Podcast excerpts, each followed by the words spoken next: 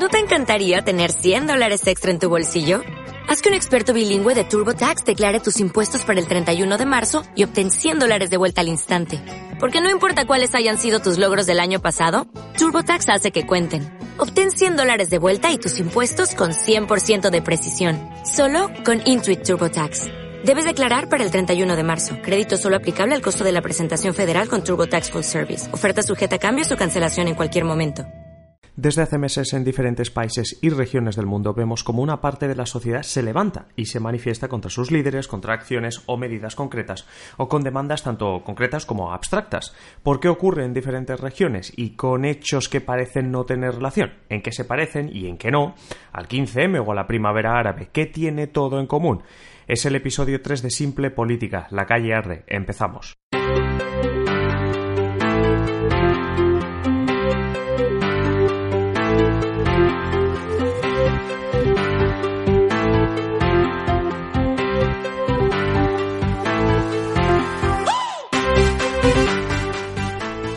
Escucháis Simple Política, el podcast que trata de simplificar y traducir al lenguaje del día a día todo eso que vemos, escuchamos y leemos sobre la política, el podcast que intenta acercar todo aquello que querríamos saber sobre cómo funciona la política, los medios de comunicación y la relación entre unos y otros, porque en el fondo no es más que simple política.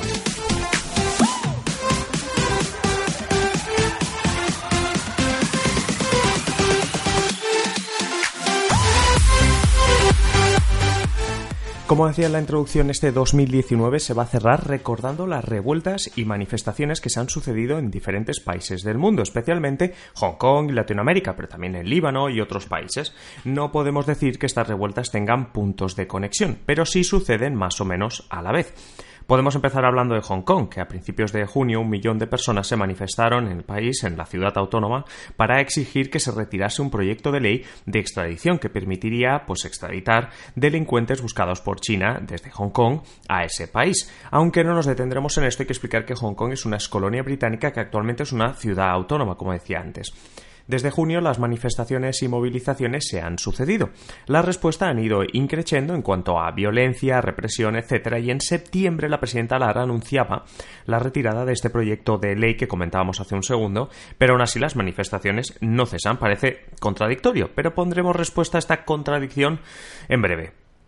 Sigamos, eso sí, reuniendo situaciones donde la gente está en la calle, como en Chile, donde una subida en el precio del transporte público ha provocado una serie de revueltas y manifestaciones que hace dos meses ya que duran. Como en Hong Kong, los esfuerzos del gobierno chileno de dar marcha atrás en esta subida del transporte no han conseguido apaciguar del todo las manifestaciones. También una subida, en este caso el precio del carburante, provocó hace más de un año el, fenómeno de los chalecos amarillos en Francia, en un inicio pues transportistas, pero después miles y miles de ciudadanos se manifestaban cortando carreteras, se enfrentaban a la policía en decenas de ciudades francesas.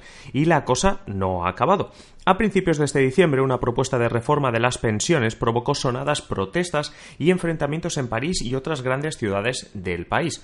Podemos seguir por el Líbano, donde las condiciones de precariedad laboral y vital en el que viven especialmente los jóvenes del país han provocado semanas de protesta. Y la lista no termina. Dos movimientos más que no tienen que ver con una decisión política concreta, pero que también encajan en este título de la calle Arde, son, por ejemplo, pensemos en las manifestaciones por la emergencia climática, el movimiento Fridays for Future, que encabezó hace más de un año Greta Thunberg y que ahora ha movilizado hasta 12 millones de personas en todo el mundo. Por cierto, está bien recordarlo justo ahora que se ha celebrado o que se está celebrando la cumbre del clima en Madrid, con presencia, perdón, precisamente de esta joven de 16 años.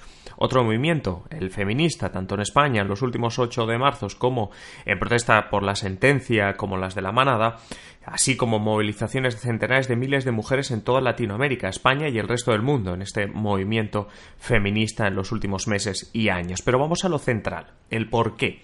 ¿A qué responden todos estos movimientos si claramente no son solo una reivindicación concreta ni están conectados?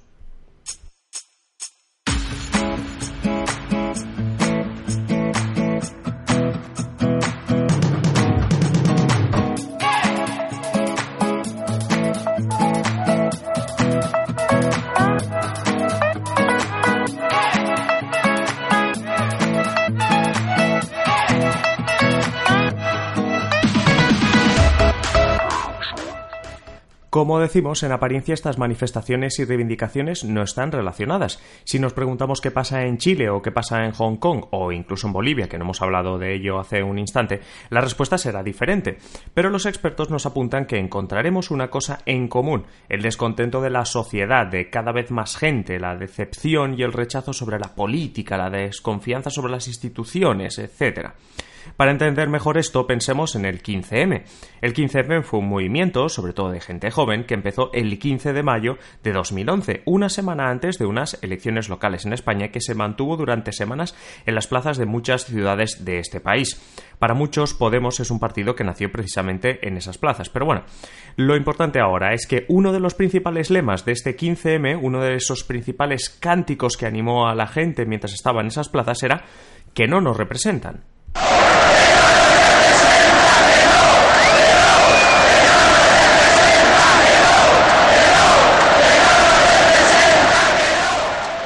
Era un cántico contra la clase política en general que los políticos no representaban a la sociedad, los que se manifestaban.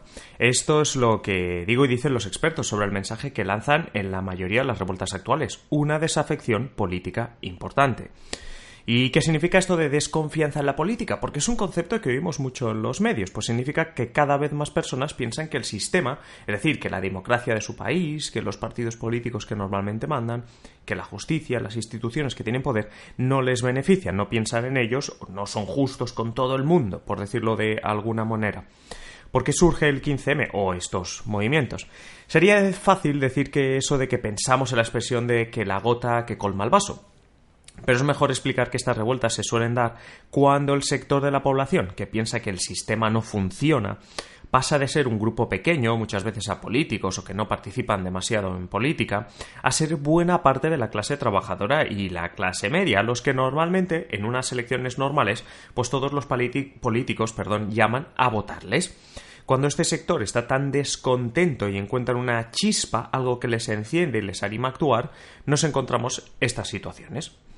¿Y cuál puede ser la chispa? Vale, aquí sí que debemos estudiar cada caso. Es decir, por ejemplo, en Chile la subida del precio del transporte público es la chispa que saca a un grupo de gente a la calle y que poco a poco anima a más gente a salir. Y al poco tiempo casi que el precio del metro se ha olvidado, entre comillas, y tenemos a una parte de la sociedad exigiendo más democracia. Tras la chispa ayuda mucho vivir en un contexto de redes sociales, donde la organización sin líderes es posible y en la cual es fácil coordinar manifestaciones, reacciones ante violencia policial, etc. Para entender cómo la gente de repente participa en algo como una serie de manifestaciones, cuando, por ejemplo, no habían participado en esa primera manifestación, en esa chispa, en la universidad siempre intento explicarlo a mis alumnos con un ejemplo muy tonto. Un semáforo. Pensemos en un semáforo. Estamos como peatones queriendo cruzar una calle, pero el semáforo está en rojo. Mucha gente cerca también quiere cruzar. Es un cruce en el que hay mucha gente esperando para poder cruzar. Unos pocos miran, no ven un coche cerca y cruzan, normalmente una o dos personas. Pocos segundos después son muchos, normalmente también nosotros, los que cruzamos.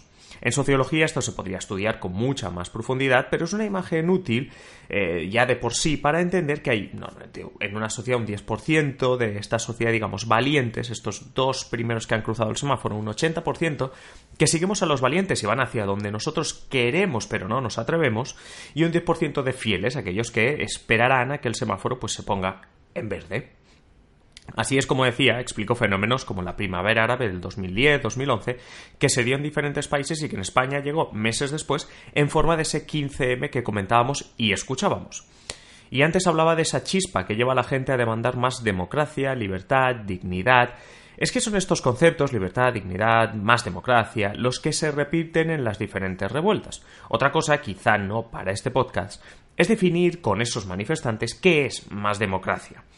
Pero hagamos el reto, miremos Google y busquemos información sobre las manifestaciones en Hong Kong, Chile, Francia, Bolivia, Líbano, etcétera, etcétera, etcétera.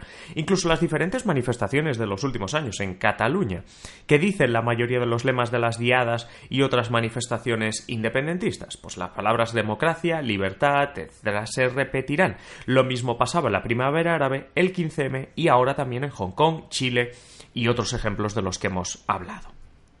Para terminar, algunos preguntáis si es una cuestión de izquierda o derecha.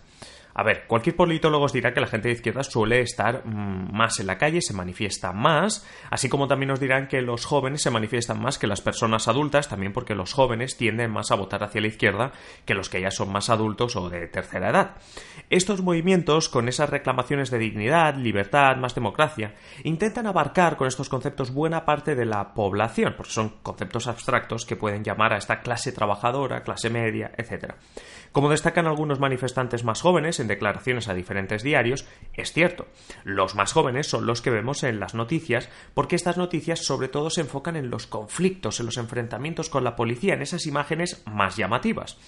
Pero vamos, que en primera línea tenemos a los más jóvenes y reivindicativos, quizá de izquierdas, pero las manifestaciones más grandes eh, de, de estas mismas reivindicaciones, en estos mismos países, en estos mismos contextos, los que hay detrás de esos enfrentamientos muchas veces encontramos a gente de todas las edades en las manifestaciones pacíficas, en las manifestaciones más grandes, más reivindicativas, etcétera. Por tanto, a esa pregunta izquierda-derecha quizá deberíamos decir, y algunos sociólogos y politólogos dicen que no deberíamos intentar responder a esto con una cuestión de izquierda o derecha.